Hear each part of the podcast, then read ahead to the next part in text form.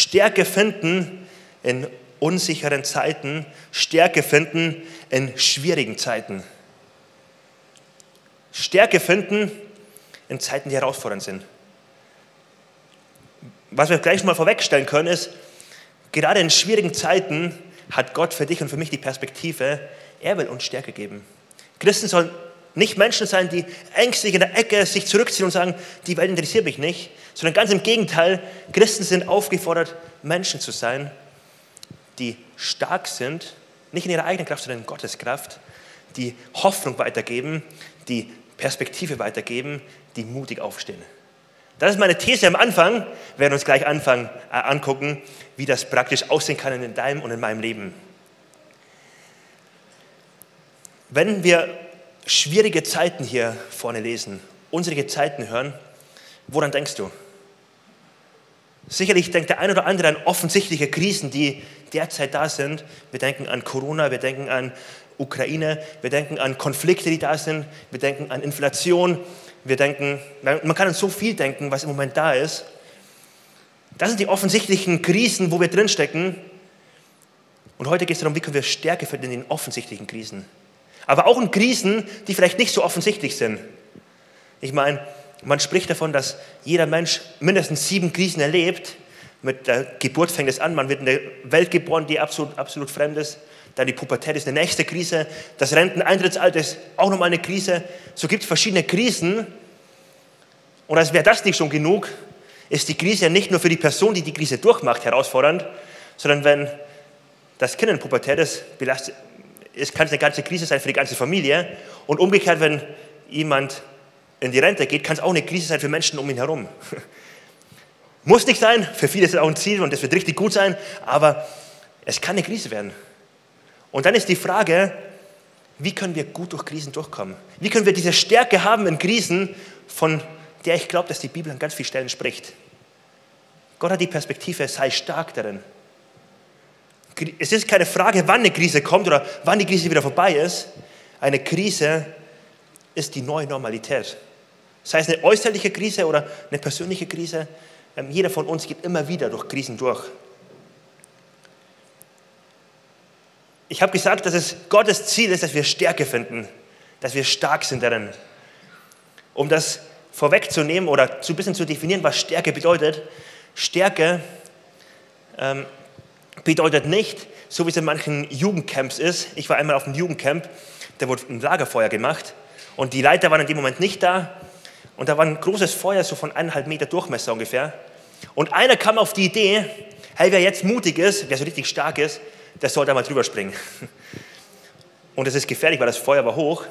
Aber ihr werdet jetzt nicht glauben, wie viele mutige, in Anführungszeichen, Leute es gab, die einfach drüber gesprungen sind. Und danach hat es nach verbrannten Haaren ähm, gerochen und es war komisch. Und man hat gedacht, jetzt war ich mutig, jetzt war ich stark. Das ist nicht die Stärke, die, von der Gott spricht, die die Bibel sagt, die wir haben sollen. Wenn die Bibel von Stärke spricht, dann meint sie vielmehr eine Stärke, in der Überzeugung, eine Werte zu haben, zu denen man steht. Stärke zu haben, zu sich selbst zu stehen. Stärke zu haben, in einem Sturm, wenn Krisen da sind, festzustehen, Perspektive zu wahren, nicht in Unsicherheit und Ängsten sich zurückziehen zu müssen, sondern fest den Fokus wahren zu können. Eine innerliche Ruhe spüren zu dürfen weil man innerlich stark ist. Und das ist etwas, was Gott dir und mir geben möchte. Wir gucken uns gleich eine Person aus der Bibel an, die genau das erlebt hat. Die erlebt hat, wie Gott sie stark gemacht hat. Aber sie hat auch erlebt, wie sie durch tiefe Teller gehen musste erstmal. Wie sie nicht stark war. Ich spreche von Josua. Vielleicht kennt ihr die Geschichte. Josua war der zweite Mann, ähm, der das Volk Israel geführt hat, direkt hinter Mose. Und Mose kommt nach Ägypten und befreit das Volk Israel. Und durch spektakuläre Wunder, die Gott schenkt, werden sie befreit. Und am Ende geht es da, dass sie ausziehen dürfen aus Ägypten, dass sie, weil sie dann doch verfolgt werden, durch das Meer hindurchziehen. Und Josua ist dabei als Azubi von Mose und er sieht, wie rechts und links das Meer sich auftürmt und sie einfach trockenen Fußes, Fußes durch das Meer gehen. Wer das Wunder erlebt, hat wirklich was erlebt, oder? Der hat erlebt, boah, krass, wenn mein Gott mich versorgen will, wenn mein, wenn mein Gott einen Weg finden möchte, für mein Gott ist nicht so möglich. Ich glaube, für Josua war das so in dem Moment klar, oder? Und dann hat Josua erlebt, wie sie 40 Jahre unterwegs waren und Gott sie versorgt hat mit Manna vom Himmel, mit Brot jeden Tag, mit Wachteln, mit Fleisch, ähm, wo sie mal Durst hatten in der Wüste und kein Wasser fanden und Gott, Gott plötzlich von, aus dem Nichts heraus eine Quelle schafft. Josua hat so viel Wunder erlebt. Er hat erlebt, wie gute Entscheidungen getroffen wurden im Volk. Er hat auch erlebt, wie schlechte Entscheidungen getroffen wurden. Er war so mit Höhen und Tiefen dabei. 40 Jahre Leiterausbildung. Ich würde sagen, er ist viel weiter als die meisten von uns. Und dann kommt der Moment, dann stirbt Mose. Mose stirbt und Josua hat die Aufgabe, in seine Fußstapfen zu treten. Und was passiert? Er bekommt richtig Angst. Er ist überfordert, er hat Angst, die Hose, das Herz rutscht ganz tief in die Hose und er weiß nicht mehr so recht, ähm, wie kann ich da durchkommen? Das geht nicht. Und er ist richtig überfordert und bekommt Angst. Und jetzt ist so ermutigend, wie Gott ihm begegnet. Wie begegnet Gott ihm? Indem das erste Buch, das erste Kapitel von Josua voll ist mit Ermutigungen. Josua, lass den Kopf nicht hängen. Josua, geh mutig voran. Josua, ich bin mit dir. Josua, sei stark, sei mutig, vergiss nicht, wer ich bin. Und andauernd Josua die Ermutigung bekommt. Josua, denk dran, ich bin mit dir.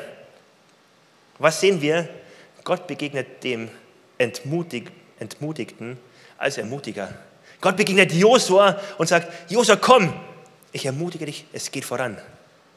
Wie wertvoll ist diese Tatsache allein zu wissen, bevor wir den Text angucken, wie wertvoll ist das schon zu wissen, wie Gott Menschen begegnet. Vielleicht hast du auch, wenn du auf die letzten zwei Jahre guckst, die Erfahrung gemacht, ich bin doch noch nicht so weit, wie ich eigentlich dachte. Eigentlich müsste ich doch im Glauben schon fest sein. Eigentlich müsste ich doch im Glauben so fest sein, dass mir das nicht mehr Angst macht. Eigentlich müsste ich doch so fest sein, dass ich mich nicht auf eine Seite schieben lasse während Corona von dem Radikalen, von Impfverweigerer oder dem Radikalen von Corona hat absolut meine, ähm, macht mir absolut Angst und ich kann nicht mehr ruhig schlafen und bin voller Sorgen. Ich müsste doch eigentlich so weit sein, dass ich nicht mehr da oder da irgendwo abdrifte und mich irgendwie in Ängsten ähm, plagen lasse. Ich müsste doch eigentlich. Bei Josua konnte man auch denken, du müsstest doch eigentlich nach 40 Jahren Leitererfahrung schon ein bisschen weiter sein. Hey, du weißt doch, wer mit dir ist. Gott macht ihm aber keine Vorwürfe, sondern Gott begegnet ihm und sagt, Josua, sei mutig und sei stark. Josua, es geht voran. Und jetzt gucken wir uns den Text an, was Gott zu Josua sagt. Josua Kapitel 1, die Verse 8 bis 9. Dieses Buch des Gesetzes soll nicht von deinem Mund weichen, Josua, und du sollst Tag und Nacht darüber nachsinnen, damit du darauf achtest, nach all dem zu handeln, was darin geschrieben ist. Denn dann wirst du auf deinen Wegen zum Ziel gelangen und dann wirst du Erfolg haben. Habe ich dir nicht geboten, sei stark und mutig. Erschrick nicht, fürchte dich nicht, denn mit dir ist der Herr dein Gott, wo immer du gehst. Wir sehen hier, wie Gott Josua begegnet. Wie Gott Josua begegnet und in dem Vers, den wir hier sehen, wie Gott Josua Erfolg verspricht und sagt, guck mal, wenn du das machst, was wir jetzt da besprechen, wirst du Erfolg haben, dann wird die Angst nicht über dich bestimmen, du wirst dich nichts abhalten lassen von Angst, sondern du kannst deine Berufung leben, du wirst Frucht bringen, du wirst erfolgreich sein, wenn du das machst, was wir jetzt da besprechen. Und das, was wir hier sehen, ist ein Deal, den Gott Josua vorschlägt. Ein Deal, wo es zwei Seiten braucht und ein Deal, auf dem das Versprechen liegt, Josua, wenn du das machst, wirst du zum Ziel kommen.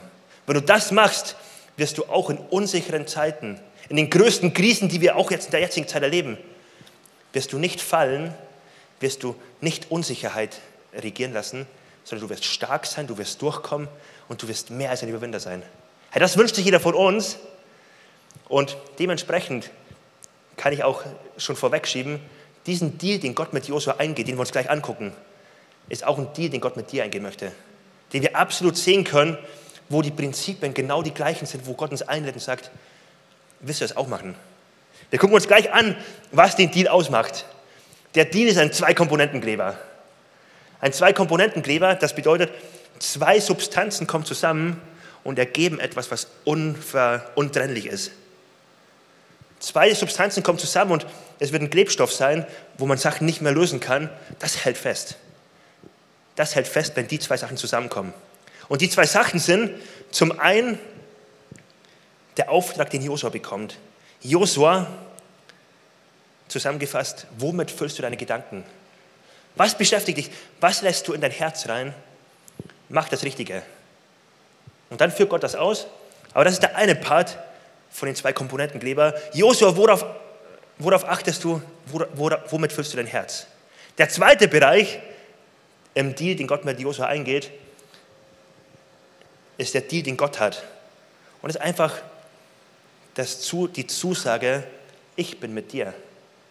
Der Teil von Josua, den nur Josua machen kann, den Gott ihm nicht abnimmt, der unmöglich ist, dass es jemand anders macht. Aber wenn Josua zum Ziel kommen will, muss er das machen. Achte auf deine Gedanken. Der Part von Gott und ich werde mit dir sein, wohin du auch gehst. Wir wollen uns das mal kurz angucken und dann, glaube ich, einen Schatz entdecken für dich und mich, der so wertvoll sein kann. Wir lesen hier, dieses Gesetzbuch soll nicht von deinem Mund weichen. Was meint er mit Gesetzbuch? Damit sind sicherlich die Bücher Mose gemeint. Das waren damals Bücher, die wurden damals auch schon geschrieben. Einige kamen auch dann noch hinzu. Aber er spricht von nichts anderem als von der Bibel. Hier ist von der Bibel gemeint, die damals Josua zur Verfügung hatte. Wie gut, dass wir es heute ein bisschen besser geordnet haben, in einem schickeren Papier, dass da alles ein bisschen einfacher zu lesen ist. Aber er spricht von nichts anderem als von der Bibel. Und er gibt Josua den Auftrag, Josua, diese Bibel, das, was du hier in der Hand hältst, es soll nicht von deinen Lippen weichen. Nein, der Inhalt soll dein Leben prägen. Du sollst davon deine Gedanken bestimmen lassen. Josua, wenn negative Gedanken in dein Leben kommen und so wie dunkle Wolken aufziehen und du vernebelt bist und den Weg nicht mehr siehst, daran sollst du dich orientieren, wenn du das zu dir nimmst, wenn du davon geprägt bist, ist das wie ein Wind, der die dunklen Wolken wegbläst. Es ist wie ein Wind, der Klarheit schenkt wie ein Wind, der neu dich füllt mit Wahrheit, mit Klarheit, mit Ausrichtung, dass du wieder neu vorangehen kannst. Der richtige Input führt zum richtigen Output. Für Gott ist es so entscheidend wichtig, dass er uns hier mitgibt, Josua, achte auf deine Gedanken. Man muss jetzt feststellen, er hätte auf so viele andere Sachen auch achten können, oder? Josua, achte auf deine Handlungen, achte darauf, dass du gute Leiter einsetzt, achte hierauf, achte darauf, achte darauf, dass du dich gut ausbilden lässt in dem und dem Bereich. Es hätte so viele Punkte geben, die Gott Josua auch mitgeben kann, aber er setzt bei den Gedanken an. Ein AT-Bibelkommentar aus altjüdischer Zeit, Talmud sein Name, ähm, beschäftigt sich mit ähm, Sprüchen und Weisheitsliteratur aus dem Alten Testament und ist da so wie ein Kommentar.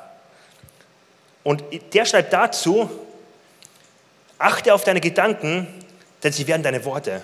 Achte auf deine Worte, denn sie werden Handlungen. Achte auf deine Handlungen, denn sie werden Gewohnheiten.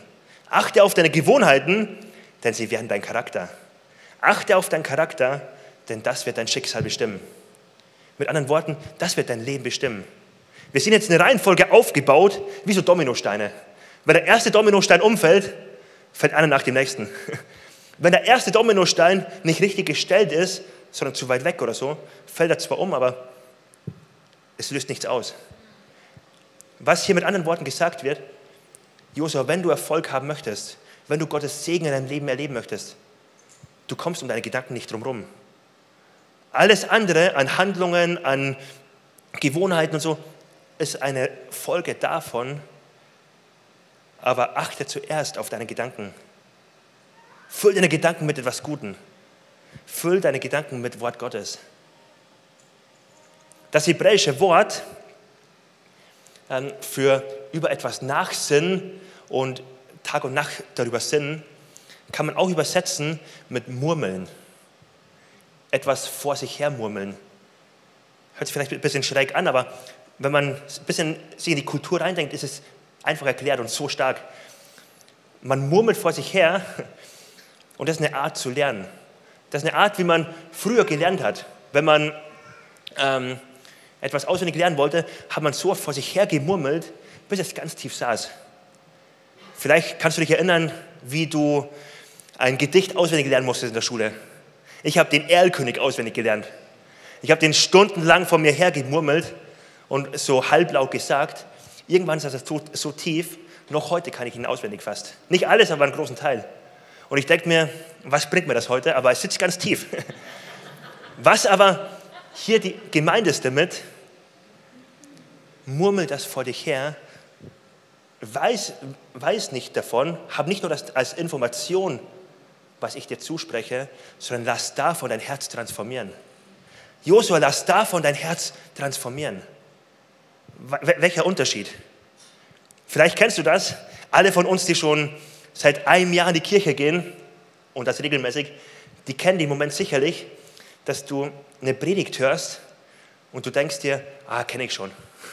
Und du kannst es irgendwie abrufen und du weißt, ah, das Thema habe ich doch schon mal gehört und einige Gedanken kenne ich dazu auch schon. Und man hat so den Aha-Effekt, kenne ich doch schon. Und genau das ist damit nicht gemeint. Weil das gibt es in der Bibel ganz oft. Ich habe Bibelstellen, ah, kenne ich schon. Was aber hier gemeint ist, lass dich so davon prägen, dass es nicht ein Inhalt ist, der dein Kopf ist, sondern ein Wesenszug von dir wird, der dich ganz tief prägt. Und ich glaube, als Josua das so gehört hat, sinne Tag und Nacht darüber nach, über meine Worte, die ich dir sage. Wird sicherlich den Spruch genommen haben, dass Gott ihm sagt, Josua, sei stark und mutig, fürchte dich nicht, denn ich bin mit dir, wohin du gehst. Und ich glaube, dass Josua dann angefangen hat, nicht zu sagen, ah, Gott hat zu mir gesprochen und eine Woche später hat er vergessen. Ich glaube, Josua hat angefangen, okay, das will ich jetzt ganz tief sitzen lassen bei mir. Und dass er vielleicht eine Stunde lang gesagt hat, okay, mein Gott sagt zu mir, Josua sei stark und mutig, denn ich, dein Gott, bin mit dir. Okay. Und das sagt er immer wieder, Josua sei stark und mutig, dein Gott ist mit dir. Und irgendwann war der Moment erreicht, wo es plötzlich vom Kopf ins Herz gerutscht ist und er gecheckt hat, wow, mein Gott ist wirklich mit mir. Was macht das für einen Unterschied? Eine Lehrmethode, zu der Gott Josua auffordert und sagt, wie auch immer du einen Weg findest, achte darauf, dass du es ganz tief sitzen lässt. Ich weiß nicht, ob Murmeln deine Art ist, wie du lernst. Ich weiß nicht, ähm, was deine Methode ist. Vielleicht hilft es dir auch, bestimmte Zusagen von Gott immer wieder anzuhören. Was aber die Aufforderung von Gott ist, finde deinen Weg, wie du nicht nur intellektuell Sachen aufnehmen kannst über Gott, sondern wirklich von Gott geprägt werden kannst. Sein, seinem Wort Raum gibst in deinem Leben. Sein Wort so Raum gibst, dass es dich prägen und verändern kann. Das gleiche finden wir auch in Psalm 1, Vers 1. Da heißt es, glücklich der Mann, der nicht folgt dem Rat der Gottlosen, den Weg der Sünder nicht betritt und nicht im Kreis der Spötter sitzt. Und jetzt kommt der Punkt, sondern seine Lust hat am Gesetz des Herrn und über sein Gesetz sind Tag und Nacht. Wieder der gleiche Punkt, der Wort Gottes Raum gibt, der ihm Raum gibt, dass es wachsen kann und Frucht bringen kann. Das ist wie so mit einem Saatkorn. Wie ein Saatkorn, was in den Händen liegt. Solange es in meinen Händen liegt, kann ich das Potenzial vom Saatkorn schnell unterschätzen. Sobald ich aber anfange, das Saatkorn auf guten Boden auszustreuen, werde ich überrascht sein, welche Power dadurch entsteht. Ich werde sehen, wie was anfängt zu wachsen, wie es Wurzeln schlägt und wie plötzlich eine Frucht hervorkommt und wie so eine gute Frucht hervorkommt. Wie Leben entsteht, wenn es auf guten Boden kommt. Genau das Gleiche mit Wort Gottes. Dort, wo es nicht nur in Händen gehalten wird, sondern wo ihm Raum gegeben wird, fängt es plötzlich an, Frucht zu bringen. Fängt es plötzlich an, Leben zu schaffen. Ich habe mich in der Vorbereitung gefragt, ob es manchmal sein kann, dass Gottes Zusprüche eigentlich so klar sind für uns. Dass wir eigentlich so viel wissen darüber. Zum Beispiel vor dem Zuspruch, sorge dich nicht. Aber dann eigentlich feststellen, es hat eigentlich mit unserem praktischen Alltag nicht viel zu tun. Aber nicht, weil Gott sich um uns, nicht um uns kümmern möchte, sondern weil die Versprechen, die Gott gibt, erst praktisch für uns werden, wenn wir anfangen, ihm Raum zu geben. Wenn wir anfangen, Gott, ich stelle mich auf das Versprechen, ich gebe ihm Raum, ich verinnerliche das so sehr, dass ich anfange, meine Sorgen wirklich abzugeben dass ich anfange, es bei dir abzuladen und dann plötzlich merke, du versorgst mich wirklich. Aber solange ich es im Kopf weiß, aber am Ende des Tages doch die Sorgen bei mir lasse, werde ich nie erleben, wie Gott mich versorgt. Und deswegen die Einladung von Jesus,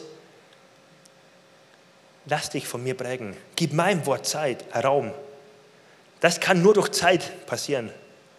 Wem ich Zeit gebe, das prägt mich.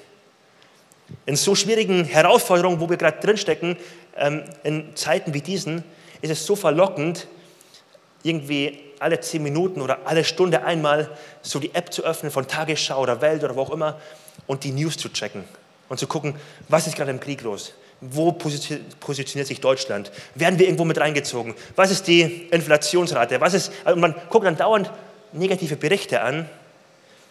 Und was passiert mit jemandem, der das im Übermaß viel macht? Es ist unmöglich, dass diese Person eine hoffnungsvolle, positive Person ist, die mutig vorangeht. Ich will nicht sagen, lass uns aufhören, Nachrichten zu gucken, das meine ich nicht. Aber ich meine, die Proportionen müssen stimmen. Ich meine, Gottes Wort muss proportional weit darüber sein, um hoffnungsvoll, um stark und mutig zu sein. Das Gleiche, um es ein bisschen aufzubrechen, könnte Instagram sein. Wer über eine Stunde oder wer mehrere Stunden am Tag verbringt, sich zu vergleichen und andere Bilder anzugucken von Leuten, die sich aus der besten Haltung positionieren und noch einen Filter drauflegen, wie will diese Person eine selbstsichere, starke Person sein? Natürlich wird sie anfangen, sich zu vergleichen und unglücklich zu sein und unsicher sein. Das ist doch zwangsläufig so. Deswegen die, die Aufforderung von Jesus, achte darauf, dass du meinem Wort Raum gibst, dass mein Wort sich entfalten kann, damit das Gute, was ich für dich geplant habe, auch zur Entfaltung kommen kann. Transformation geschieht durch Zeit. Und das kann so sein, dass wir Zeit mit Jesus verbringen, vielleicht die Bibel lesen und aufschlagen und einfach Zeit mit Gott verbringen und einen Bibelvers kennen, äh, lesen, wo wir so innerlich denken, ja, kenne ich doch schon. Und die Gefahr ist, schnell darüber hinwegzugehen.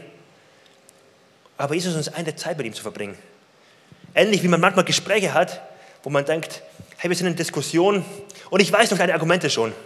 Ich weiß doch schon, was du sagen willst.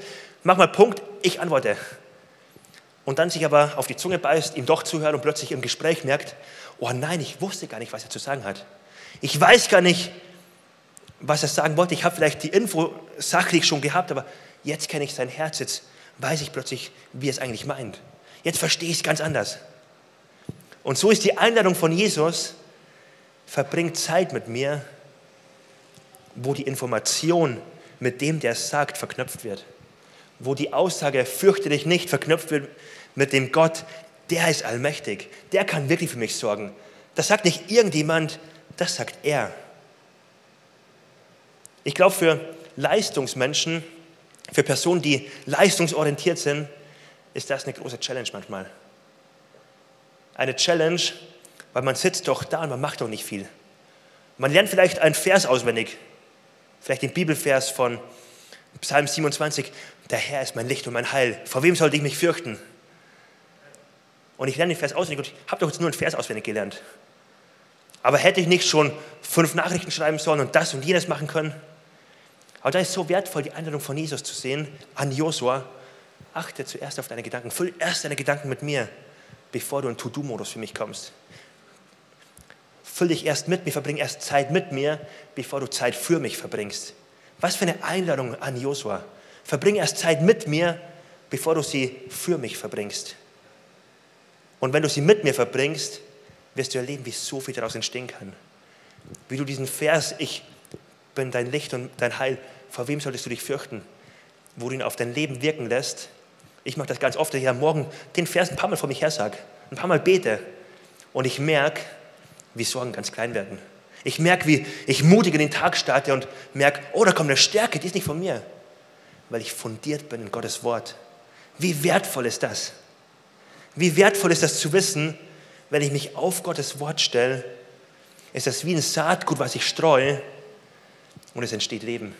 Es entsteht Glauben, es entsteht Zuversicht, es entsteht Hoffnung. Und ich darf ein Mensch sein, der hoffnungsvoll ist. Christen sind Menschen, die hoffnungsvoll sind. Christen sind Menschen, gerade in einer Zeit, die schwierig ist, in Krisen, wo Menschen mit Unsicherheit, mit Ängsten zu kämpfen haben, ist das eine Zeit, wo Christen umso mehr mit Hoffnung aufstehen sollten, mit Stärke aufstehen sollten, mit Perspektive, mit Mut aufstehen sollten. Nicht, weil sie es in sich haben, sondern weil sie die Quelle kennen. Und weil sie mit Gott einen Deal haben, wo sie sagen, Gott, ich kümmere mich um meine Gedanken, dass meine Gedanken mit deinen Worten gefüllt sind und den Rest machst du. Und wenn ich meine Worte, meine Gedanken mit deinen Worten fülle, dann entsteht in mir Glauben, dann entsteht in mir eine Sicherheit, die richtigen Entscheidungen zu treffen, die richtigen Sachen zu machen. Und ich merke, Gott, wie du mich leiten und führen kannst. Der erste Part, Josua, achte auf deine Gedanken. Das war der Deal im Zwei-Komponenten-Kleber, den nur Josua machen kann. Der zweite Part, Gott sagt, Josua, ich bin da. Ich bin da.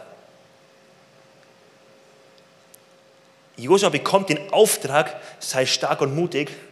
Kann man so einen Auftrag geben, weil man sich nicht so fühlt? Sei dennoch stark und mutig. Ja, Gott kann das, weil er sagt, hey, ich bin da. Du darfst stark und mutig sein, denn ich bin da. Ich bin da, habe ich vor in den letzten Monaten ganz neu auch so für mich kennengelernt. Wenn der Papa da ist, was das für einen Unterschied beim Kind ausmacht.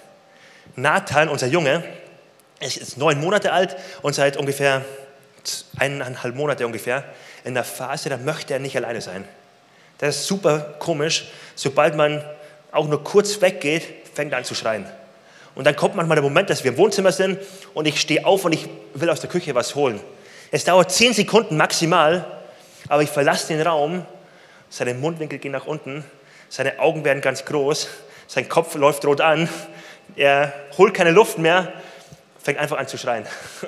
Und richtig laut sogar. Und gefühlt, weiß ich, ob das wirklich so ist, aber es wirkt so, als würde er voll in Panik geraten und denken, boah, alle verlassen mich, ich bin alleine. Und er den Kopf ausschaltet und, schaltet und nur noch in Schreimodus kommt. Und dann bin ich ja in zehn Sekunden spätestens wieder da. Ich komme durch die Tür rein und es ist sofort ruhig. Und er beruhigt sich und drei Sekunden später lächelt er mich wieder an und alles ist gut und die Welt ist in Ordnung. Warum? Ich bin da. Es macht einen Unterschied. Ich bin da. Er vertraut mir. Ich bin da. Er weiß, wenn Papa da ist, geht es mir gut. Was für ein Bild, dass Josua dann den Zuspruch bekommt, ich bin da und ich bin für dich. Alles ist gut. Ein anderes Beispiel dafür, um das deutlich zu machen, könnte ein Beispiel sein von einem Grundschüler. Ein Grundschüler in der ersten Klasse, der immer gehänselt wird von den Klassenkameraden oder vom Zweitklässler, der ein bisschen größer ist.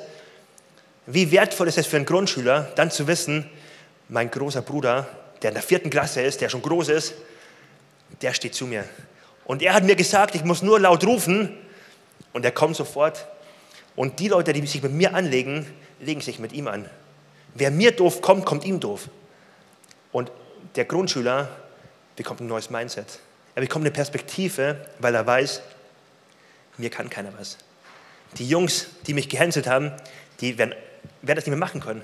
Ganz einfach, mein Bruder ist stärker, mein Bruder ist größer, da kann kommen, was will. Er ist für mich.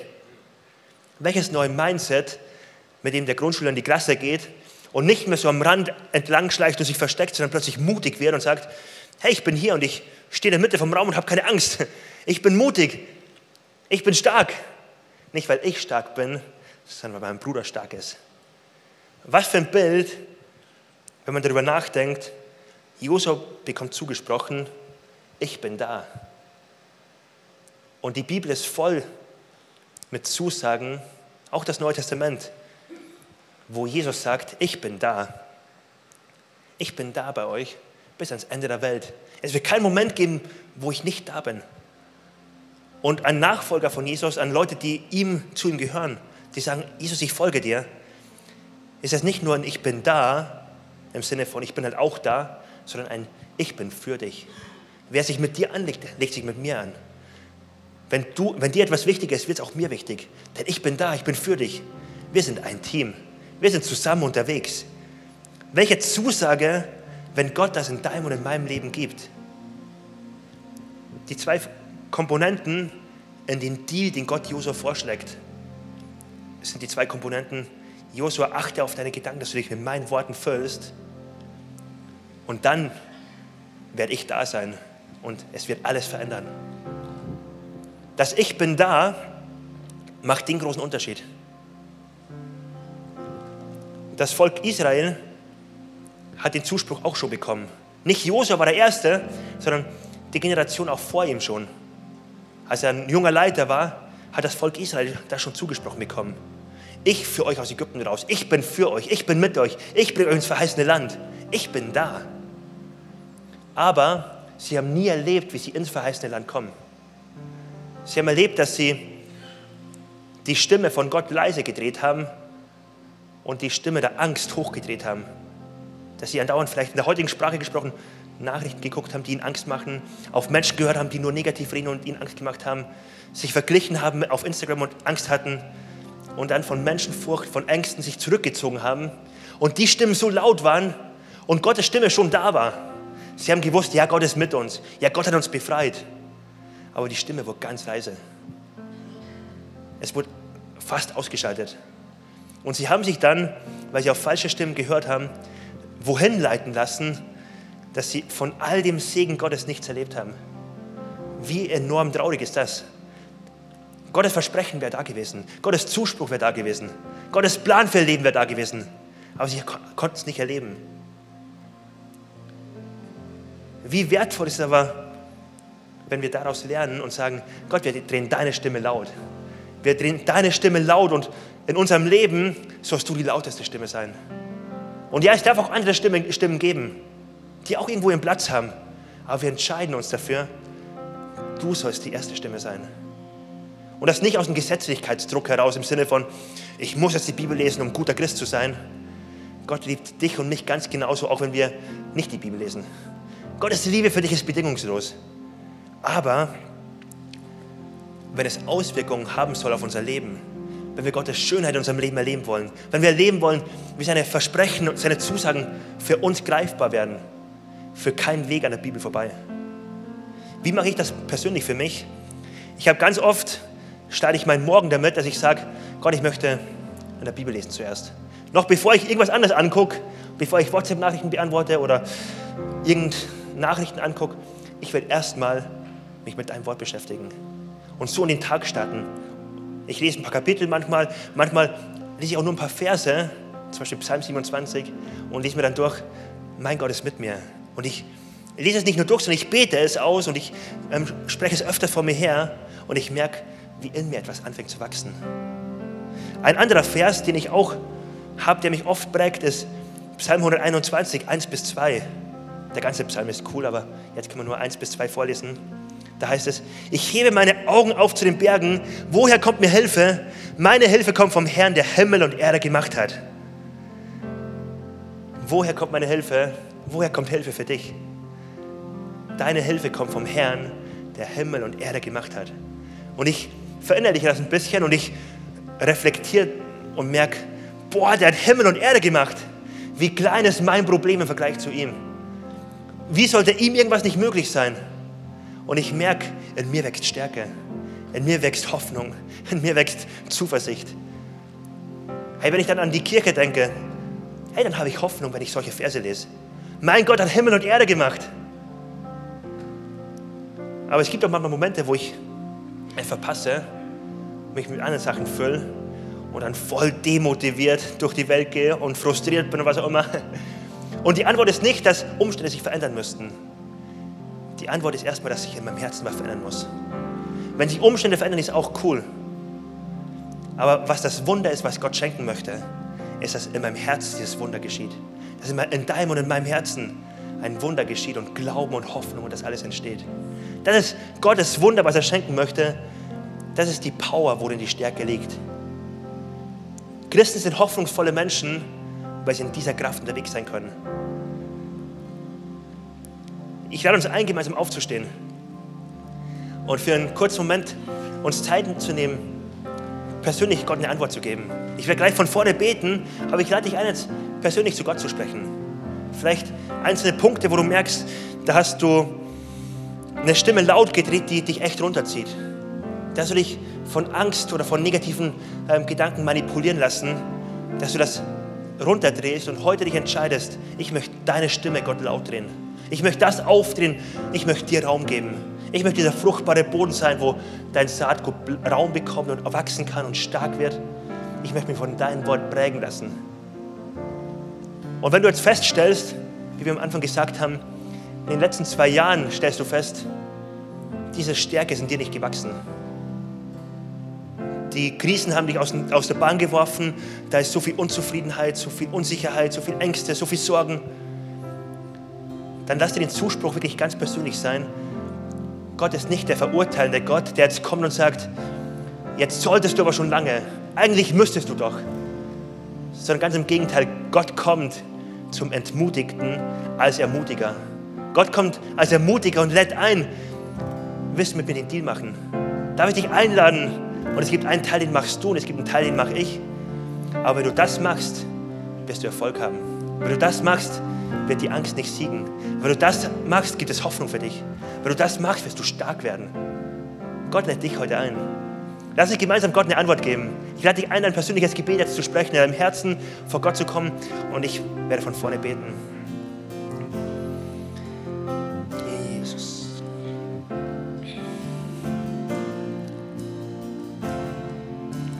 Jesus, wir danken dir, dass du hier bist und dass du uns begegnest als Ermutiger.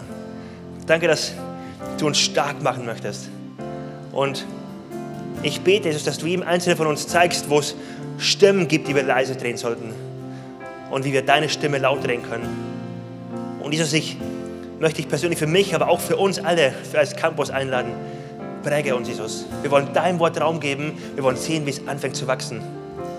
Jesus, wir wollen Hoffnungsträger sein für Solingen. Wir wollen Hoffnungsträger sein für unsere Nachbarschaft, für unser Umfeld, dort, wo du uns hingestellt hast.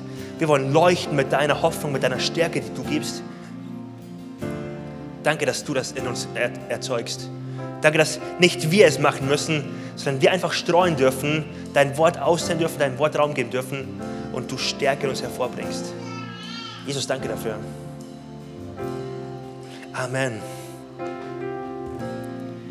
Ich möchte am Ende der Predigt noch einen kurzen Moment geben, um eine Frage zu stellen, die, die dein Leben absolut auf den Kopf stellen kann. Die Frage, ob du Gott schon kennengelernt hast.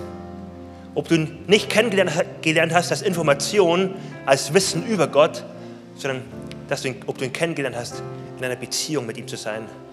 Als den Gott, der dich liebt, der Mensch wurde, der seine Liebe bewiesen hat, der sagt, ich kann unmöglich die Ewigkeit ohne dich verbringen. Ich möchte dir Hoffnung geben, ich möchte dir Leben geben.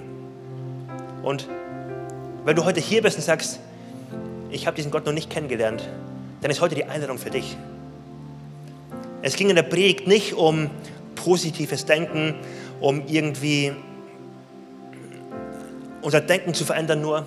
Es ging vielmehr darum, in einer Beziehung mit Gott unterwegs zu sein.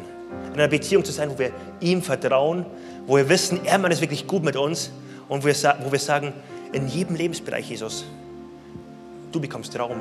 In jedem Lebensbereich, dein Wort soll mich prägen. Du sollst mich prägen, Jesus. Weil wenn du mich prägst, dann kann Frucht wachsen, dann kann Leben entstehen, dann kann etwas Gutes entstehen. Du sollst Raum gewinnen. Das ist so eine krasse Aussage, so eine kompromisslose Aussage, die Christen treffen, dass sie sagen, ich folge Jesus nach, er soll Herr in meinem Leben sein. Es geht nicht mehr um mich, um meine Sachen, die ich gerne mache, es geht um ihn. Warum machen Christen das? Sie machen das, weil sie Jesus kennengelernt haben. Weil sie ihm nicht nur eine schöne Philosophie, sondern eine Person, die sie kennengelernt haben, die sie erlebt haben und sagen, meinem Gott kann ich vertrauen. Mein Gott hat gute Pläne für mein Leben. Mein Gott sorgt für mich. Und wenn ich mein Leben auf ihn ausrichte, ist es das Beste, was mir passieren kann. Und die Einladung ist heute an dich. Wenn du hier bist und sagst, ich möchte mein Leben auf Gott ausrichten, dann lade ich dich ein, jetzt ganz kurz deine Hand zu heben. Einfach als Zeichen, ähm, wo du vor Gott ein Zeichen gibst und sagst, hier bin ich Gott, ich möchte mein Leben auf dich ausrichten. Hier bin ich und ab jetzt möchte ich mit dir leben. Ab jetzt soll deine Stimme lauter sein als jede andere Stimme. Wenn dich das betrifft und du im Herzen merkst, ich sollte den Schritt gehen, wenn du im Herzen merkst, ich bin mir nicht sicher, ob ich zu Gott gehöre, dann lade ich dich ein, mach es heute fest.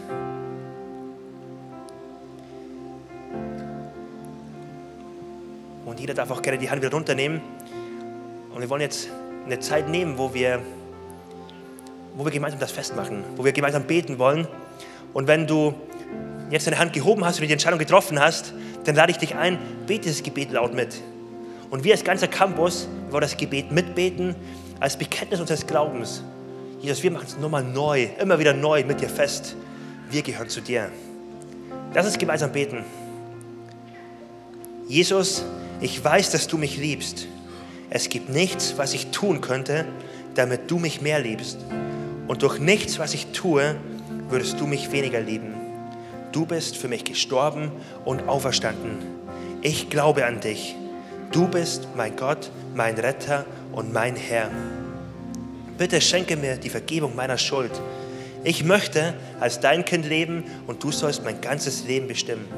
Ich danke dir, dass ich durch dich wirklich frei bin und ein Leben in Ewigkeit habe. Amen. Amen.